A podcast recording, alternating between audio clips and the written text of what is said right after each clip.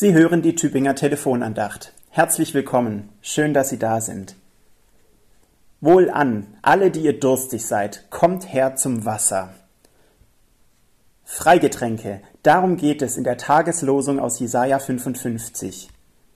Wenn man die Zeilen dort drumherum liest, da zahlen Leute Geld für Essen und Trinken und alles und werden doch nicht satt. Dabei steht da gerade jemand daneben, bei dem gibt's all das umsonst. Wasser ohne Limit und ohne, dass ich Trinkgeld geben müsste. Ich habe im Urlaub einmal bei sengender Hitze vor lauter Durst aus einem Bach getrunken. Er sah so wunderbar frisch und sauber aus. Oh, hätte ich das doch nur bleiben lassen. Ich hätte mir eine furchtbare Zeit erspart. Durst kann zu einem unbändigen Gefühl werden, Wer Durst hat, muss trinken.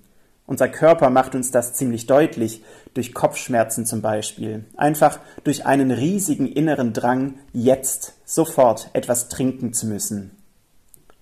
Wasser ist für uns lebenswichtig. Ohne Flüssigkeit funktioniert unser Körper schon bald nicht mehr richtig. Wer Durst hat, soll trinken. Und hier bei Jesaja bekommen wir eine Quelle angeboten, die uns nichts kostet. Und nicht, dass Sie denken, ich hätte aus meinem Fehler mit dem Bach nichts gelernt.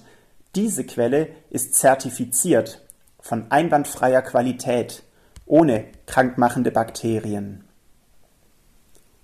Wo haben Sie Durst? Nach Leben, nach Frieden auf der Welt und in Ihrem eigenen Leben, in dem vielleicht Streit und Missgunst das Miteinander bestimmen. Durst nach Gesellschaft, wenn Sie einsam sind oder traurig. Dieses göttliche Wasser löscht Durst. Nicht jeden Durst, nicht jeden Durst sofort. Frieden auf Erden, Gerechtigkeit, die wirklich für jeden gilt. Wir können etwas dafür tun, dass das aufblitzt, auch wenn es uns wie ein Tropfen auf den heißen Stein erscheinen mag. Aber all das wird uns wohl auch noch weiter quälen, wie ein nicht gestillter Durst. Ein ewig gestillter Durst erwartet uns erst in der Ewigkeit. Bis dahin können wir uns aber auf die Suche machen nach dieser besondersten aller Quellen. Wie kommen wir da dran? Die Ohren aufmachen und nach Gottes Stimme suchen, sagt Jesaja. Und die gibt es, ganz leise und manchmal sehr versteckt, auch in unserem Alltag zu finden in Menschenworten und Naturphänomenen, in Gebeten und in einer kurzen, friedlichen Stille, in Musik und in Gemeinschaft. Danach sollten wir suchen, uns voll einschenken lassen von diesem Wasser des Lebens, das nie ausgeht, selbst nach einer langen Wanderung durch ein Wüstental.